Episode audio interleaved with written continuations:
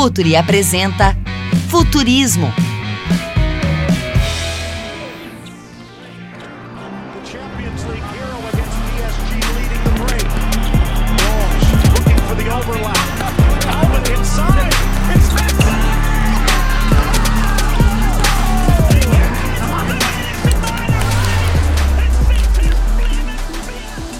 Futeboleiras! Olá, futeboleiros no ar, mais um Futurismo, seu podcast de tecnologia, inovação e conhecimento.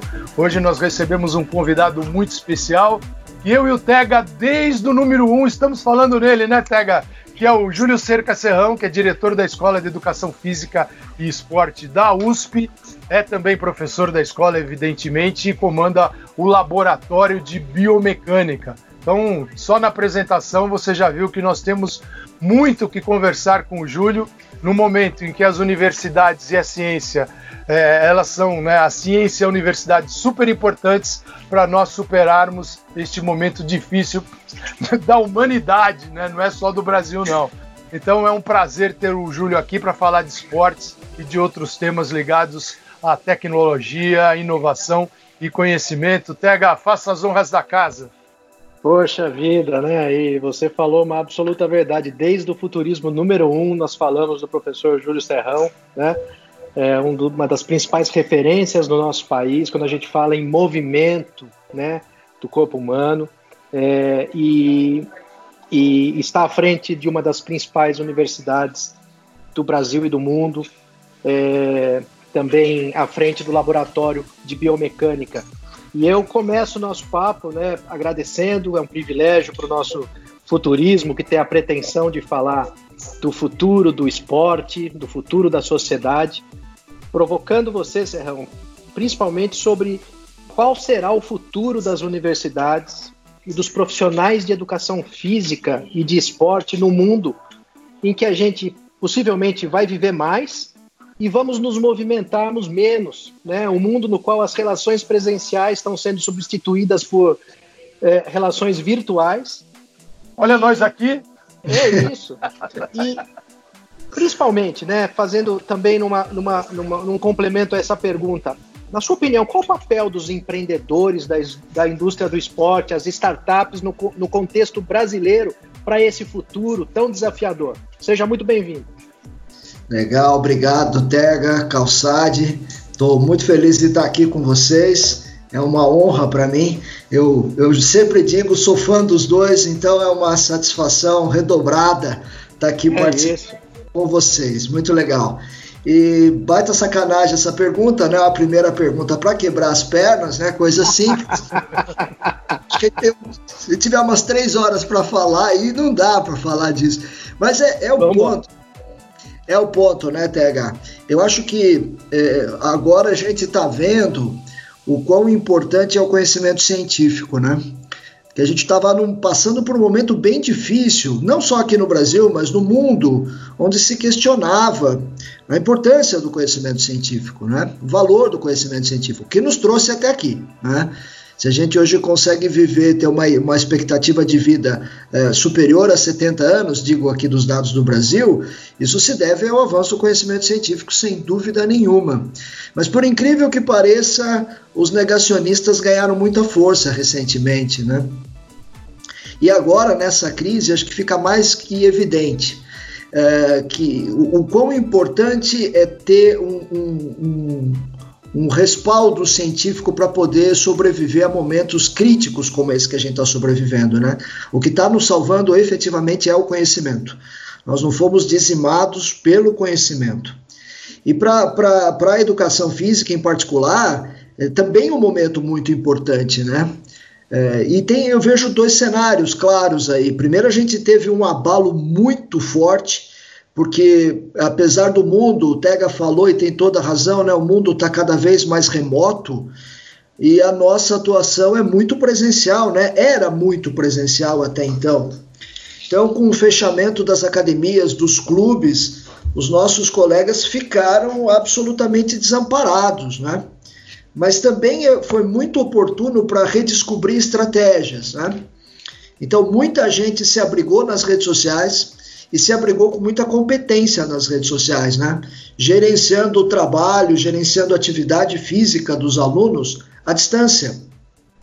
E com muita competência, muita competência mesmo. Naturalmente, a gente viu muita coisa horrível também, né? Foram aquelas pessoas que, no desespero, é, começaram a, a, oferecer live, live, live, achando que estavam ajudando as pessoas, né? E dando um trabalho genérico para todo mundo, né? Sem saber quem estava assistindo. Mas eu entendo, é, é, é, querer mostrar o trabalho, tentar se, se afirmar nesse momento, tentar ajudar, mas é, complica, né? Porque a gente passou os últimos anos, em especial, mostrando para as pessoas o quão importante era ter uma atividade física personalizada, prescrita em função das condições, em função das necessidades das pessoas, né? De repente a gente esquece disso e pasteuriza tudo.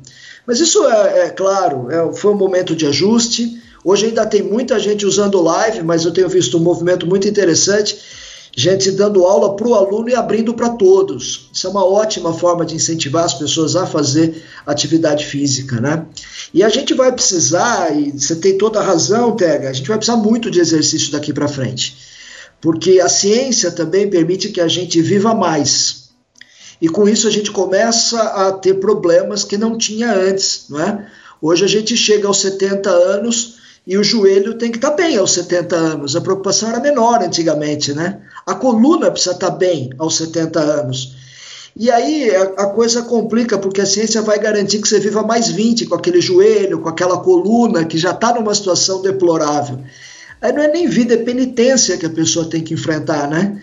Então, daqui para frente, a, a importância do, da, da, educação física, ela vai se potencializar. Não tenho dúvida nenhuma que ela vai potencializar. E como o pessoal conseguiu se, se, se adaptar muito rapidamente a esse novo cenário, assim como muitas outras profissões o fizeram, é, me, nem mesmo o distanciamento vai brecar esse avanço. Eu estou otimista. Depois do abalo, depois da trinca, e que não foi pequena, é, a gente volta com tudo. Eu estava lendo uma pesquisa interessante, um dado, um levantamento. Se não me falha a memória, acho que cerca de 60% dos franceses, agora pós-pandemia, é, tinham apresentado um aumento expressivo de peso corporal. Isso é muito sério. E não é uma questão de estética, naturalmente, né? O aumento de peso ele provoca uma crise de saúde gigantesca, né? Você tem ali um, um, processo inflamatório generalizado que provoca desde rinite até surgimento de tumor, não é?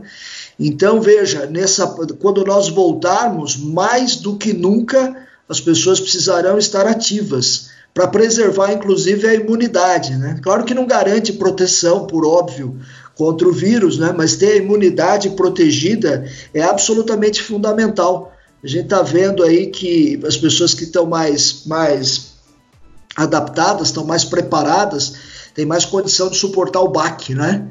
As pessoas que têm aí hipertensão, têm disfunção cardíaca de uma forma geral, têm diabetes, estão sofrendo muito mais quando infectadas. Então, acho que está sendo um, um aprendizado para a população também, né? para a gente também, do quanto é, quão é importante ter a saúde em dia, quanto é importante o cuidado com o corpo. A gente vai viver mais, Esperamos não passar por nenhuma crise de saúde dessa magnitude no, no, no próximo século, não é? Mas é, os abalos virão por conta do sedentarismo, por conta da obesidade e que sirva de lição. Mata, mata muito também, só que mata mais devagar, não é? E aí os números ficam mais diluídos e talvez as pessoas já não se assustem tanto. Mas obesidade é uma causa importante de morte assim como o, o, tudo que a ela está associado, né? O Júlio, eu estava vendo outro dia um ranking de escolas de educação física pelo mundo e a Escola de Educação Física e Esportes da, UF, da USP aparece no ranking das melhores escolas. É, e, de, e, a gente, quando fala em melhores escolas, a gente está falando de produção científica também. Não é a escola só se ela tem o, o projetor Y ou X, mas é o professor que está produzindo, que está dando aula e o que essa escola está produzindo de ciência. Eu queria que você falasse um pouquinho para a gente da escola que você dirige hoje. É, né, na USP, é um pouco da produção científica, de como se lida com isso, porque é, assim, se nós. Eu, eu, vou, vou, eu, vou, ter que abrir aqui um parênteses para contar uma historinha rápida. É, eu, eu sempre defendo a ciência, claro, né? eu acredito na ciência, ponto. E sempre defendo a ciência como ponto de partida e ponto de chegada em tudo. E no esporte também. E é muito difícil a gente convencer pessoas bem formadas que estão dentro do esporte de que a ciência faz parte daquilo que ela tanto gosta.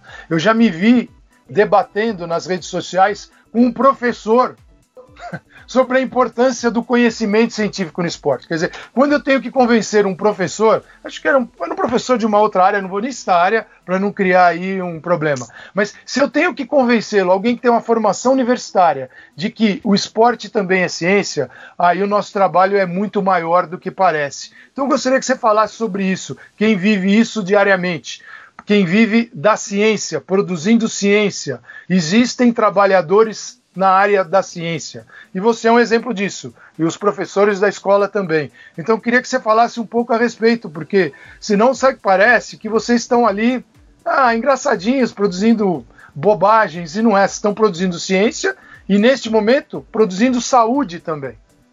É, Calçade, você tem razão. É, a, a, produção de, de conhecimento científico na área de educação física e esporte no Brasil ela é muito importante. O Brasil é um país que tem uma participação importante nessa área, bastante importante. Então, as principais universidades têm contribuições que são muito significativas, muito significativas. E, obviamente, isso tem impacto direto, né? Na, na, qualidade do esporte que a gente pratica, né? na, na qualidade do exercício que a gente pratica. Eu sempre, quando esse assunto vem à tona, eu sempre lembro as pessoas de um fato que eu acho que é absolutamente incontestável. É só olhar, exceção feita aquelas situações é, é, exóticas, né? mas é, via de regra, as grandes potências olímpicas, elas é, sempre trabalharam isso, né? elas sempre tiveram por trás fundamentação. O centro de treinamento esportivo tem por trás ali a base fisiológica, a base nutricional, a base do controle motor, a base da biomecânica.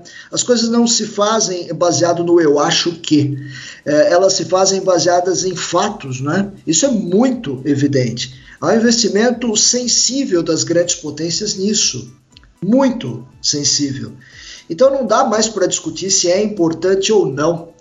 Agora, eu acho também que lá na ponta a coisa não chega como deveria chegar, em parte por nossa culpa, né?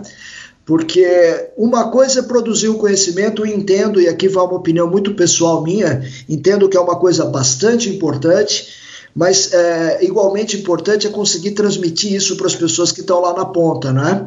Importante é levar isso numa linguagem acessível para as pessoas, é, no tempo que as pessoas precisam e apontando as aplicações para as pessoas. Não é? é? a gente tem um problema de comunicação muito grande entre a academia e a prática, muito grande. Entre o que se produz na universidade, o pessoal que está lá na, na, na ponta, a, a distância é grande. Entendo eu que isso é papel da universidade.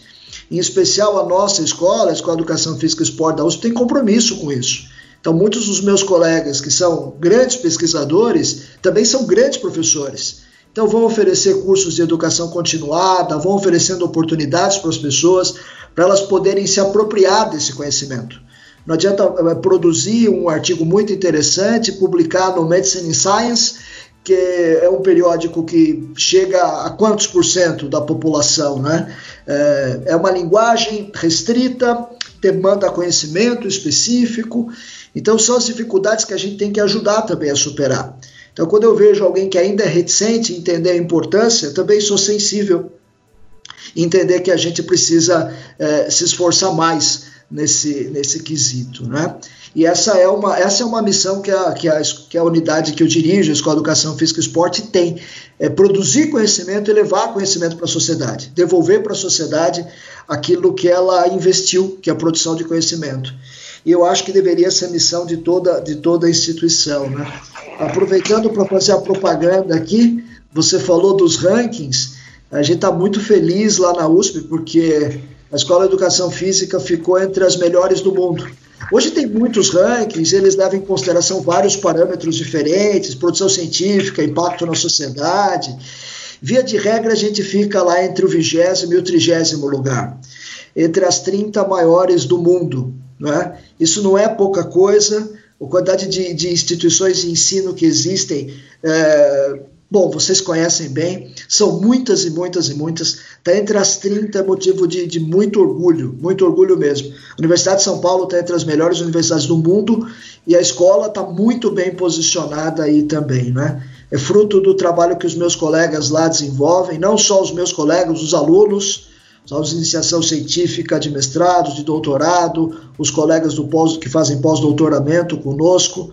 Então é, é o produto aí de um trabalho muito, muito sério e muito tradicional. Eu não sei se, se os nossos amigos sabem, mas a nossa escola foi a primeira escola de educação física civil do país. Ela, ela, ela tem a mesma idade que a USP tem. Ela tem mais de 85 anos. Tem uma história muito bonita e o, a, o conhecimento científico é, ele sempre teve na, no DNA da nossa escola. Mesmo quando não era tradicional produzir conhecimento na área, onde, era, onde se pensava mais na aplicação do que na ciência, a nossa escola já, já tinha fagulhas de preocupação com isso. Então a gente tem muito orgulho da, da escola. Ela foi pioneira em várias coisas. Não sei se vocês sabem, mas foi a primeira instituição que aceitou, desde a primeira turma, em 34, aceitou é, mulheres nas suas, na, nas suas fileiras. É, isso não, não era possível. Então, desde o primeiro momento, o compromisso da escola com, com oferecer, oferecer oportunidade para todos, né? indistintamente, é, coisa que não era muito comum na época. Né? Então eu particularmente tenho um orgulho muito grande de, estar à frente dessa escola.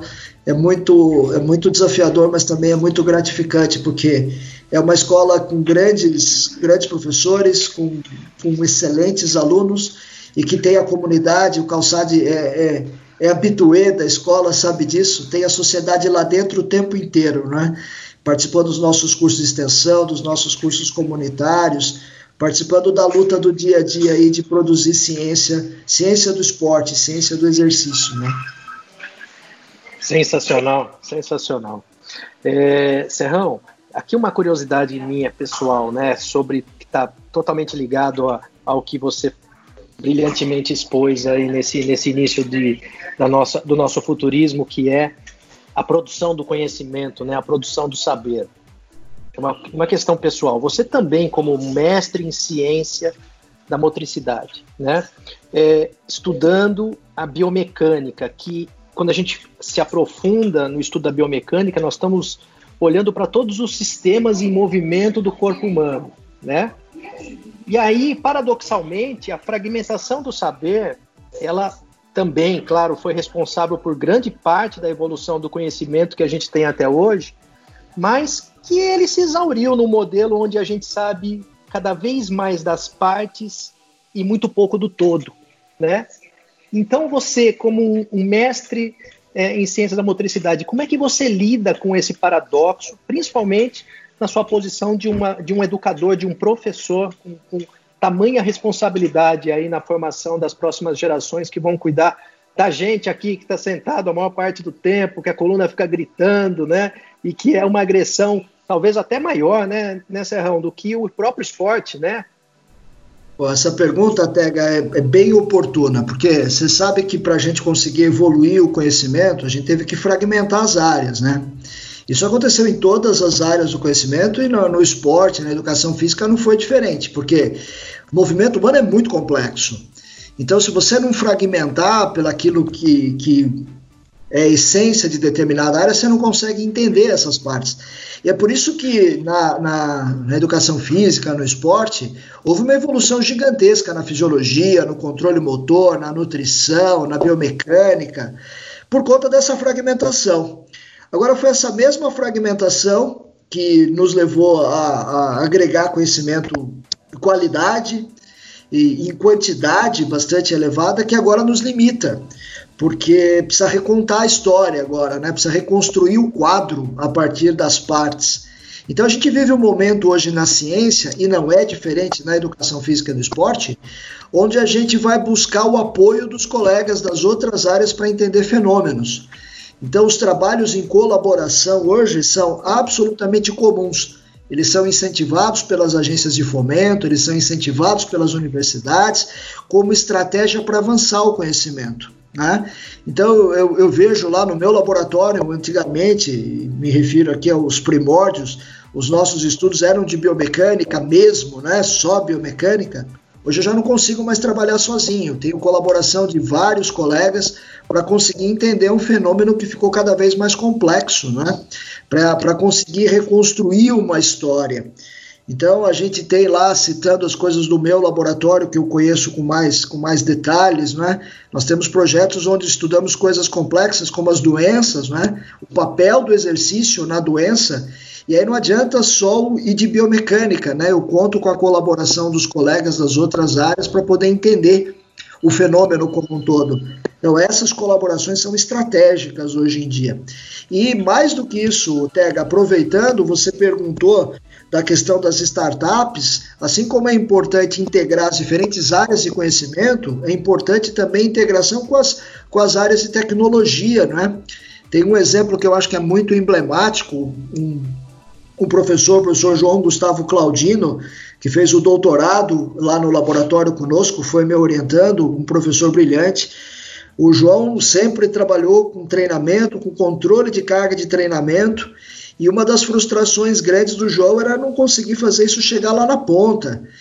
E em dado momento ele percebe com muito sucesso que ele precisava se associar com o pessoal da tecnologia para conseguir fazer isso chegar na forma de um aplicativo lá no usuário final. Então ele criou uma startup para isso e foi uma ação de muito sucesso, conseguiu inclusive financiamento do Ministério da Ciência e Tecnologia, e com isso conseguiu chegar naquele que talvez seja o mais fechado dos mercados, né, Calçade, que é o futebol. Ele consegue, é, com o aplicativo, levar o conhecimento que ele produziu no doutorado é, para, o, para o usuário final, o pessoal que está controlando a preparação física lá no futebol. E evoluindo bastante, né? Hoje já integrando, por além da, da, biomecânica, integrando ferramentas de controle de sono com outros colegas da Unifesp que trabalham com isso. Então a gente vê integração em diferentes níveis aí, integração que permite entender um movimento que é muito complexo e que precisa é, da composição de várias perspectivas para que possa ser entendido na sua plenitude. É, você está falando de um olhar e de um trabalho mais amplo, né? E eu aqui lembro da, das aulas lá na pós-graduação, é, quando assim você falava deste, você até falou numa outra resposta que este corpo, nosso corpo está preparado para muito mais, né? É, e nós precisamos conhecê-lo, ativá-lo. E a gente ouve fora, em todos os esportes, o discurso do limite. Isso aqui é o limite. No caso do futebol, o exemplo do limite é como quem está no futebol não encontra soluções, sejam elas físicas, técnicas, táticas, é, emocionais, e entendendo a complexidade do jogo, porque elas estão todas reunidas né, num único ser que é o jogador, é, como eles não encontram saídas, as soluções são aumentar o campo, diminuir o número de jogadores e aumentar o tamanho do gol é, ninguém olha para o pro problema real, que é a nossa incapacidade de resolver o jogo e não criar artifícios que vão destruir o jogo. Né? Então eu queria que você falasse sobre isso e esse, esse estudo, né, esse mundo que se abre, que é do conhecimento, e para mim mostra não existe limite. Os limites estão talvez no nosso conhecimento hoje e não no corpo humano. Como é que é a tua visão, Júlio? Bom, muito legal essa pergunta, Calçade. A questão do limite é uma questão que no esporte sempre é palpitante, né? Eu tenho um especial interesse, né, e tem vários artigos que tratam desse assunto, limite. É, muitos tentaram estabelecer qual seria o limite do ser humano. E aí a prova de 100 metros acaba sendo sempre citada nessa hora. Eu não vou lembrar o nome dos autores agora, mas eu lembro de um, de um, de um trabalho de um grupo de japoneses, um trabalho bem interessante, que eles tentavam determinar o limite é, de tempo na prova de 100 metros. E puxando aqui de memória, eles estimavam que uma marca nos 100 metros de 9,66 ela seria atingida em 2030. E que 9,58, eu lembro bem do 9,58, porque era uma perspectiva muito longa, 2080. Aí de repente vai um determinado cidadão em 2009, né, não em 2080, bate o recorde 958. E por aí a gente tem outros tantos exemplos, né? O que a gente mais tem exemplo de gente que se frustrou tentando eh, entender limite. E uma coisa que em particular me deixa muito perplexo são essas pessoas que vêm dizendo que, olha, cuidado com o esporte, porque o corpo humano não está preparado para. Olha, a glória de superar os limites. E quando alguém vai e se arrebenta de verde, amarelo, azul e branco, fala assim: é por causa do esporte.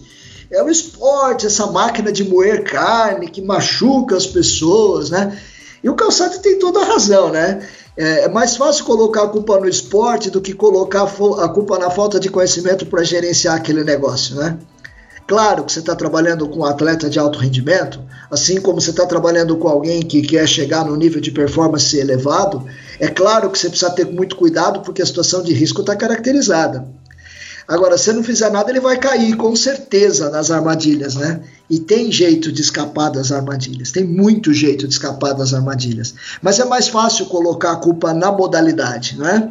E tem gente que escreve tese a respeito do sofrimento da pessoa que se dedicou ao esporte, porque o corpo humano não está preparado e blá blá blá, blá blá blá, blá blá blá.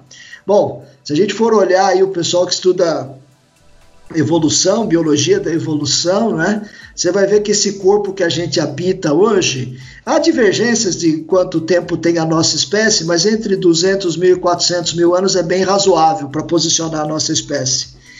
Esse corpo que hoje a gente habita é muito parecido com aquele corpo que a gente tinha naquela época. Naquela época que para comer a gente tinha que correr atrás da comida, né? E como nós nunca fomos bons velocistas, a gente conseguia comer cansando a caça. Algumas, algumas tribos africanas isoladas ainda usam a mesma estratégia. E aí, quando alguém se machuca correndo 5 quilômetros, vem um, um, um, elemento dizendo que a corrida gera alto impacto e que a gente não está preparado para esse alto impacto e mimimi, mimimi, mimimi. Quer dizer, é absolutamente inadmissível. O problema está quando a gente para de correr, né?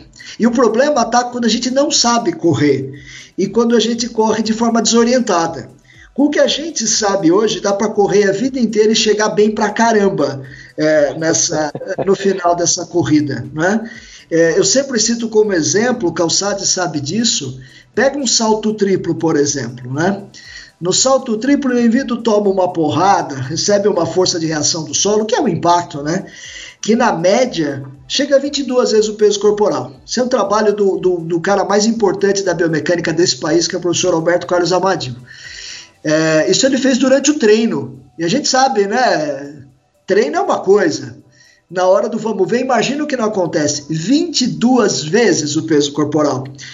É claro que é, e, é claro que tem gente que fala, não, mas é um é, são três saltos só.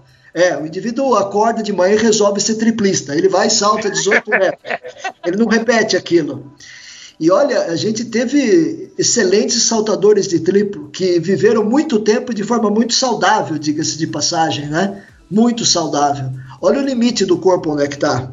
O problema e o Tega falou disso com muita propriedade, o problema está em ficar sentado o dia inteiro. O que vai aniquilar a coluna é ficar sentado o dia inteiro. Porque a nossa coluna não foi feita para ficar sentada, para que a gente fique sentado. A nossa coluna foi feita para o movimento. Então a gente está reinventando as coisas. A gente, por conta dessa busca à comida, a gente é muito econômico. A gente corre alucinadamente e quando você vai ver quanto você gastou, você descobre que, olha, foram três dígitos gastei 150 calorias. A pessoa fica até feliz, né? Até ela descobrir quanto que ela vai comer, é, quanto que ela vai ter quando ela comer. E é claro que a pessoa quer saber o equivalente em pizza, não interessa saber em salada, que é né? Se a pessoa olhar para uma pizza, um pedaço de pizza, dá para ela correr horas a fio, horas a fio.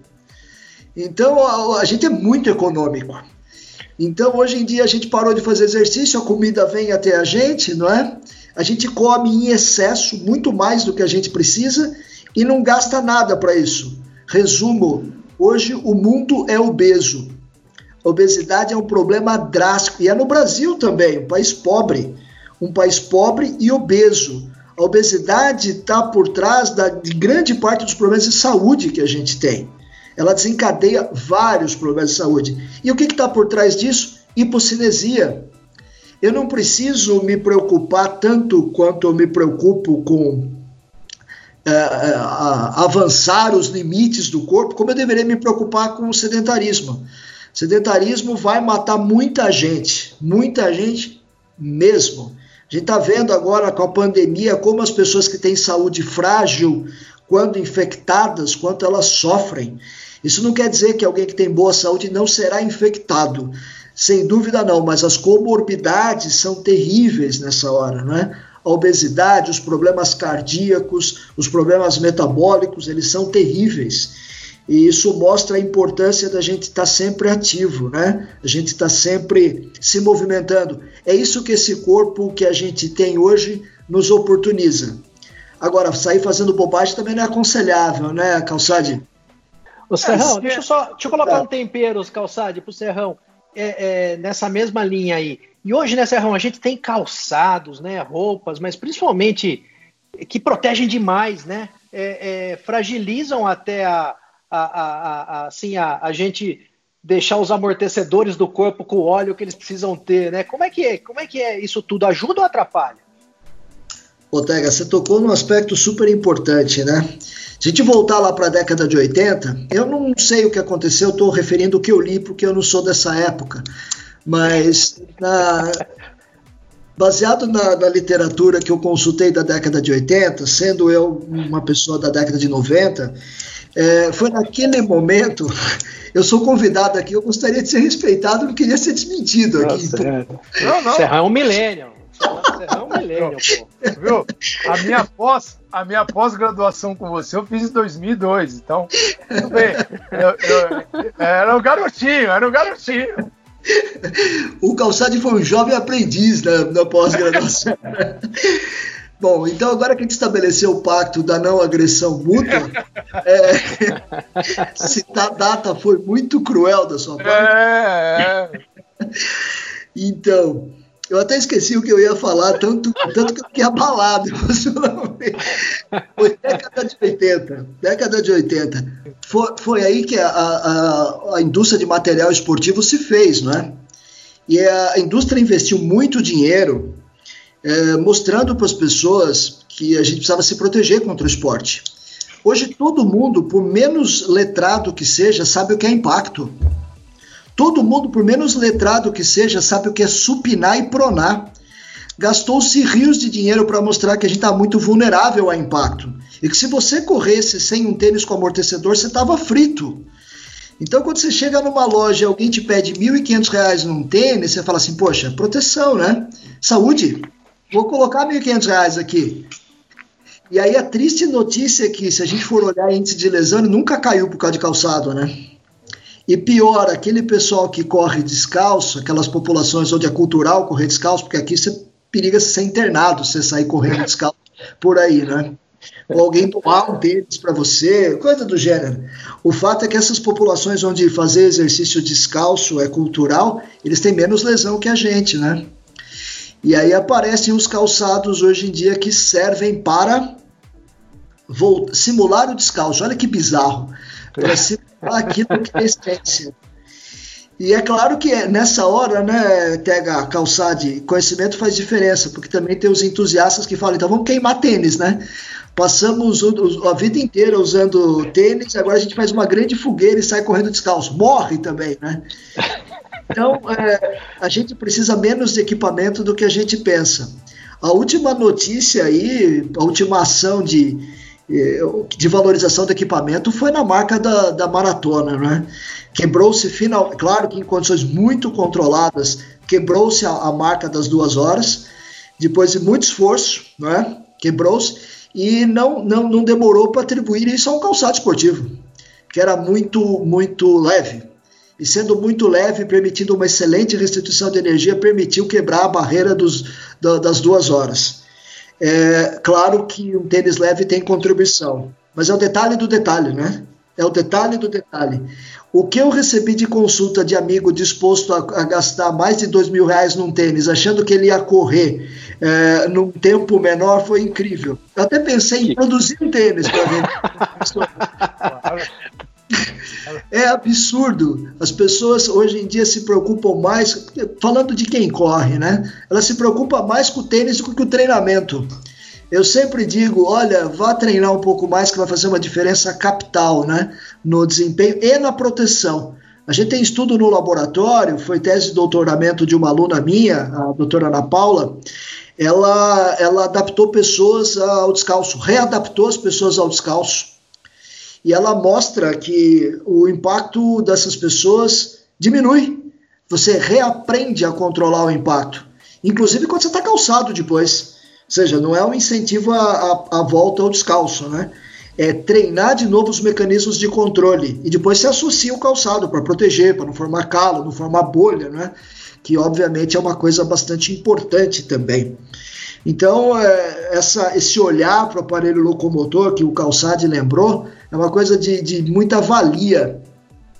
Olhar para como potencializar isso e colocar menos a culpa no esporte é uma necessidade, é uma necessidade. É, no futebol é muito evidente que aquele pessoal que se cuidou chegou a jogar muito tempo e muito bem. E isso mostra que o futebol não é uma máquina de moer carne, como as pessoas diziam no passado, né?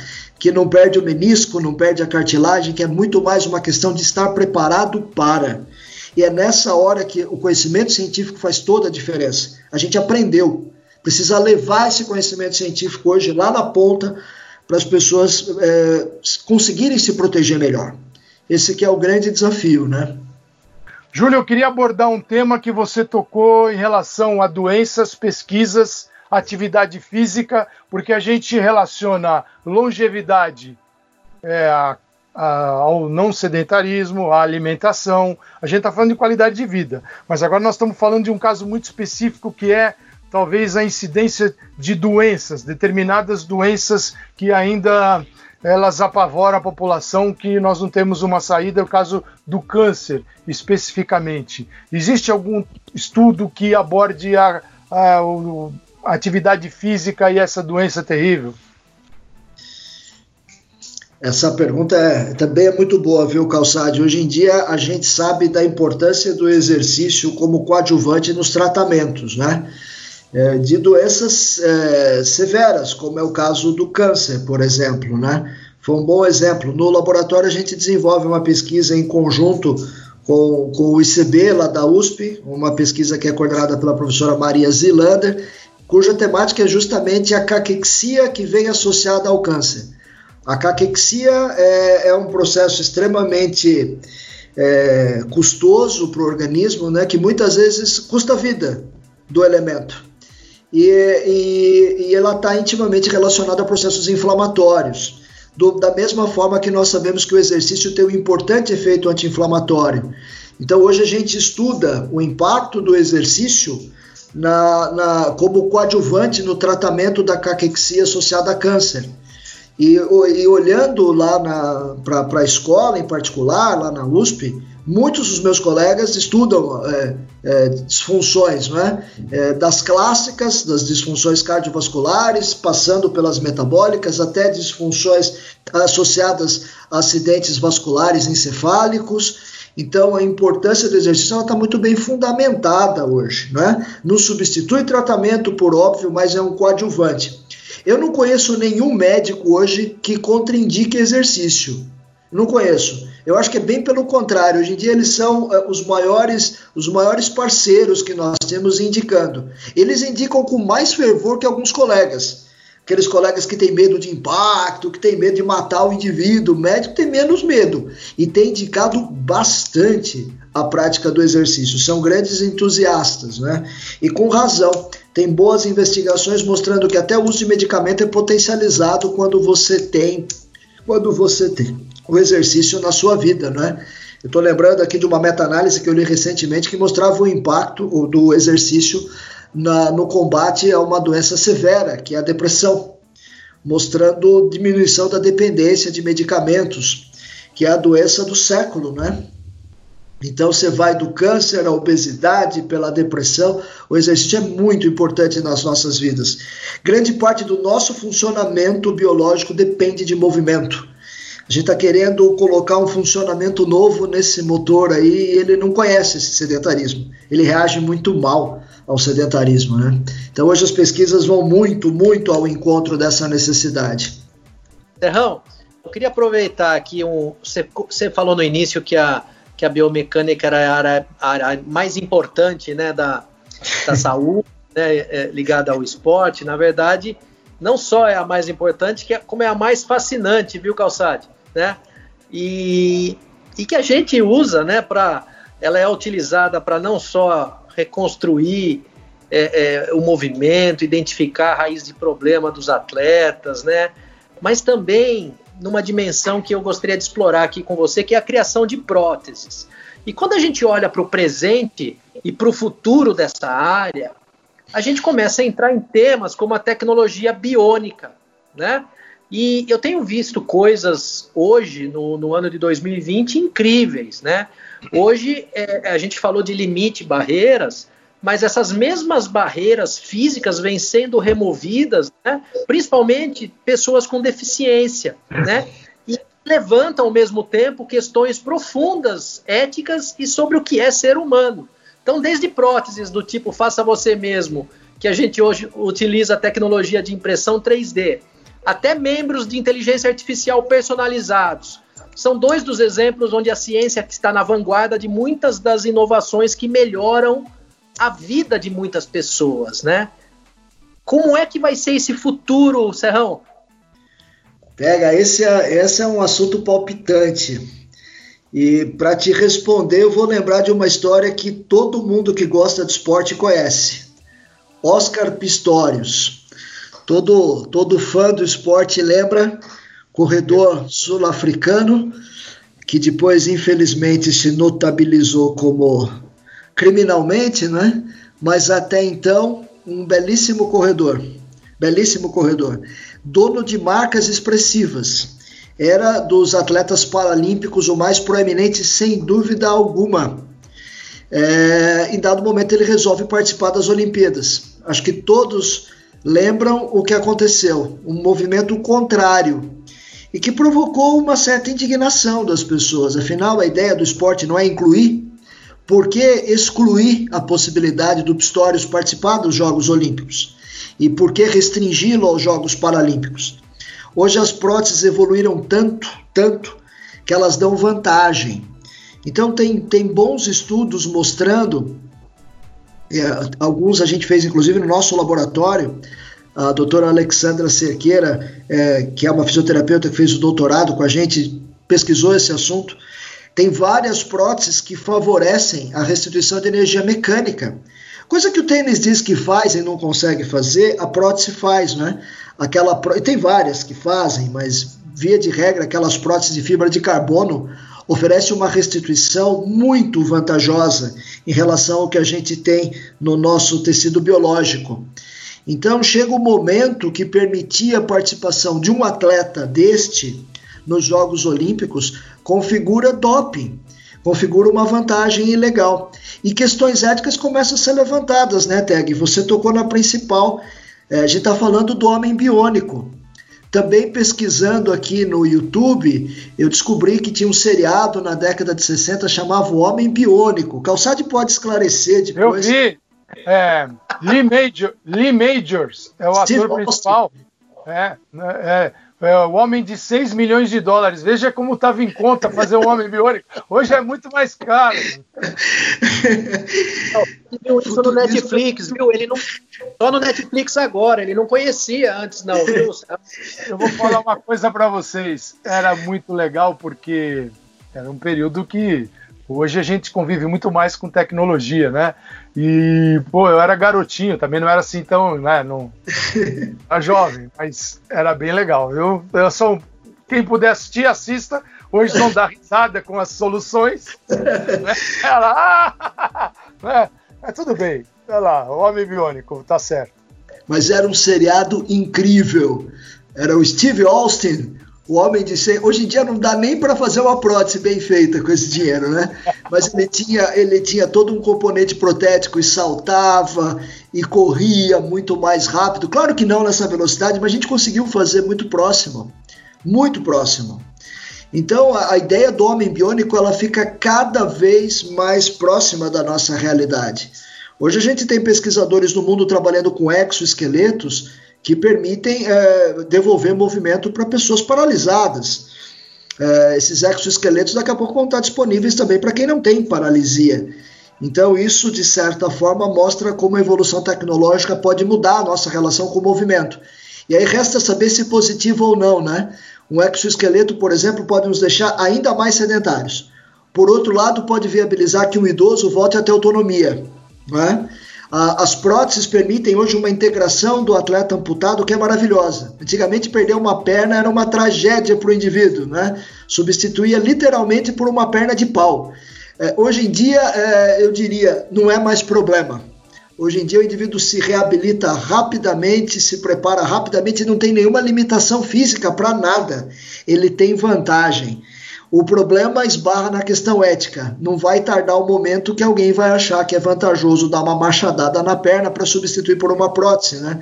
Tem vantagem.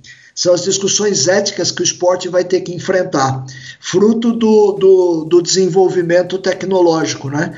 A gente tem os dilemas, assim como a inteligência artificial é um dilema, também os dilemas éticos de equipamento vão, vão aparecer.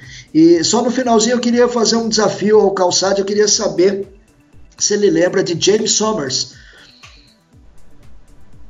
Nossa, o nome não tô ligando a, a pessoa nem o que ele fez. Então, se for dos anos 70, assim, aí já. É a mulher biônica. É a mulher biônica. Mulher biônica. Ela, ela apareceu depois, é. Depois arranjaram um par para ele, é. Era era a loira americana, né? Não? Isso, Sim, isso. A loira bem bonitona, eu lembro. Bom, a gente tá chegando ao fim. Eu queria te. Eu queria que você falasse assim, é, quando você falou do exoesqueleto, é, lembro do professor Nicoleles, né, que é um Miguel Nicoleles, que trabalha com isso, e aí nós já falamos de biomecânica e estamos falando também de neurologia, né, da, da, como a ciência, né, ela, ela, ela não está isolada. Mas como a gente fala de, aqui muito de futebol também, nesse nosso podcast, queria que você falasse dessa fronteira do futebol. É, como você vê o futebol? Claro, tem aqui o Brasil, tem no mundo, mas é, vejo clubes no mundo que já têm departamentos dedicados exclusivamente à área da biomecânica, não conseguem entender o seu fim no campo sem entender a biomecânica. E como você vê o futebol brasileiro em relação à ciência e à biomecânica especificamente? Posso pôr um tempero na pergunta? Para fechar também? Posso? Pode. É, complementando, né? O futebol, como o Calçade bem disse, é super conservador e muitas coisas são do mesmo jeito há mais de um século, né? É, porém, no Liverpool do Johan eh, Klopp, o arremesso lateral tem um papel estratégico super importante e tem um treinador de arremesso lateral. Serrão, você acha que o, que o profissional de biomecânica pode ter um papel de extrema importância ao lado do treinador muito em breve no futebol, como assistente técnico? Eu tenho certeza que ele tem. E hoje a gente já tem nos clubes brasileiros gente que usa a biomecânica como ferramenta. Agora, por uma questão cultural no Brasil, isso tudo foi empacotado numa grande área que a gente chama de fisiologista, né? Fisiologista hoje em dia não faz mais só fisiologia no esporte. Ele faz controle de carga de treinamento, ele, ele faz é, intervenção biomecânica, é um generalista ali, não é? Passa longe de ser um fisiologista clássico, não que não conheça, mas faz, é, é, faz muito mais do que, do que sugere o nome. E ele foi o primeiro profissional que conseguiu romper a, a, a, o aspecto tradicional, o certo ranço que existia com conhecimento científico no futebol, né? Eu recentemente estava lendo uma matéria de um clube onde um clube grande, onde o relato era de uma desavença do treinador com o presidente, porque ele estava cobrando um maior cuidado com o laboratório do clube. Dizer, isso já mostra a sensibilidade dos técnicos, a necessidade dos técnicos também para isso.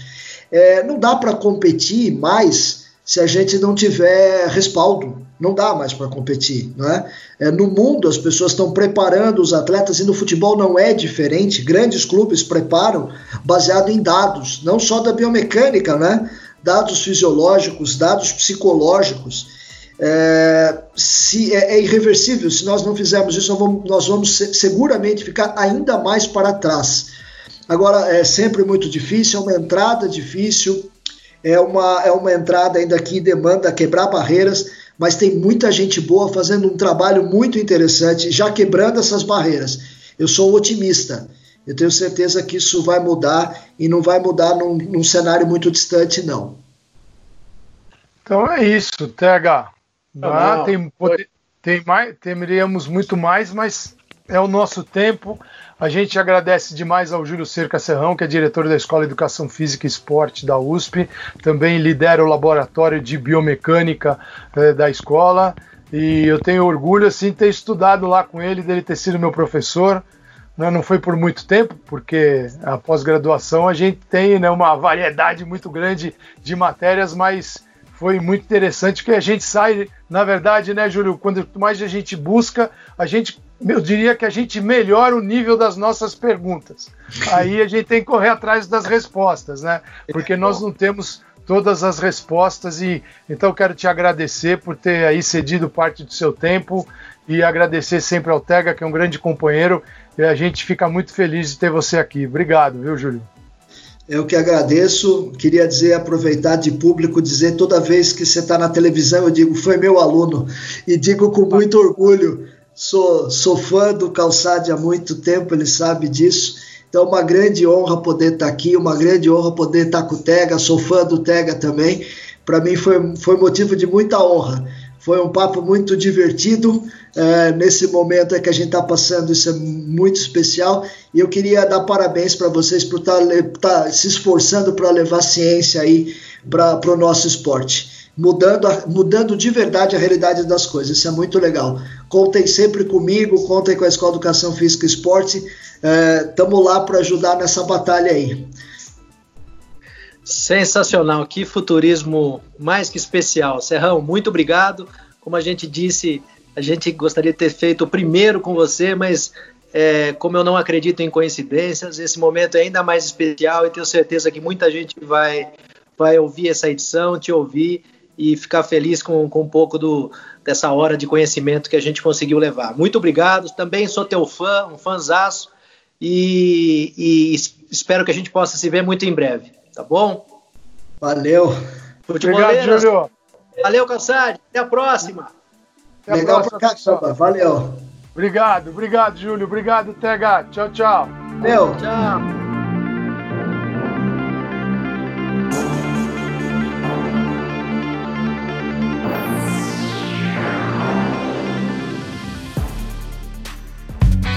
Futuri apresentou Futurismo